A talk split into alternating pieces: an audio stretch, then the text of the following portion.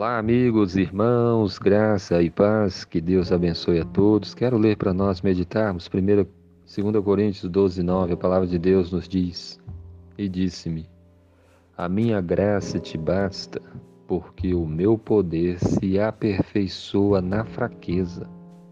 De boa vontade, pois, me gloriarei nas minhas fraquezas, para que em mim habite o poder de Cristo. Amém.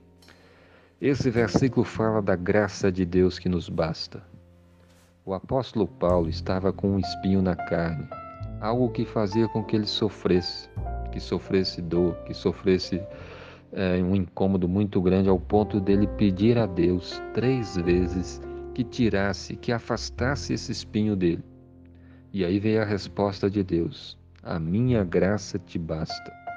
A resposta não era que Deus ia tirar aquele espinho, mas que a graça do Senhor era suficiente bastava para ele, era é, embora ele continuasse com aquelas dores, com aquele espinho, com aquele sofrimento, mas a graça de Deus estaria com ele, com ele, e isso bastava para ele.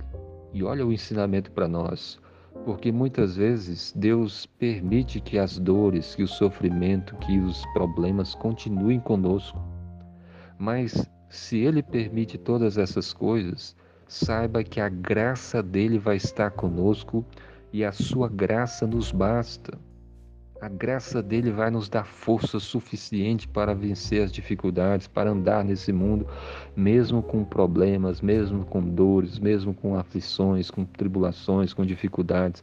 A graça dele é suficiente, a graça dele nos basta. Diz mais: porque o meu poder se aperfeiçoa na fraqueza. Quanto mais nós reconhecemos a nossa fraqueza diante de Deus, mais o poder de Deus se manifesta em nós. O poder do Senhor se aperfeiçoa na fraqueza. E aí Paulo diz mais: De boa vontade, pois, me gloriarei nas minhas fraquezas, para que em mim habite o poder de Cristo. Ele fala de se gloriar, né? de contar vantagem, não dele ser forte, mas dele ser fraco. Porque assim o poder de Cristo repousaria sobre ele, habitaria sobre nele. Ele reconheceria suas fraquezas, mas ele reconheceria a sua dependência do Senhor. E na dependência do Senhor, o poder de Deus se manifestaria na vida dele. O poder de Cristo habitaria nele.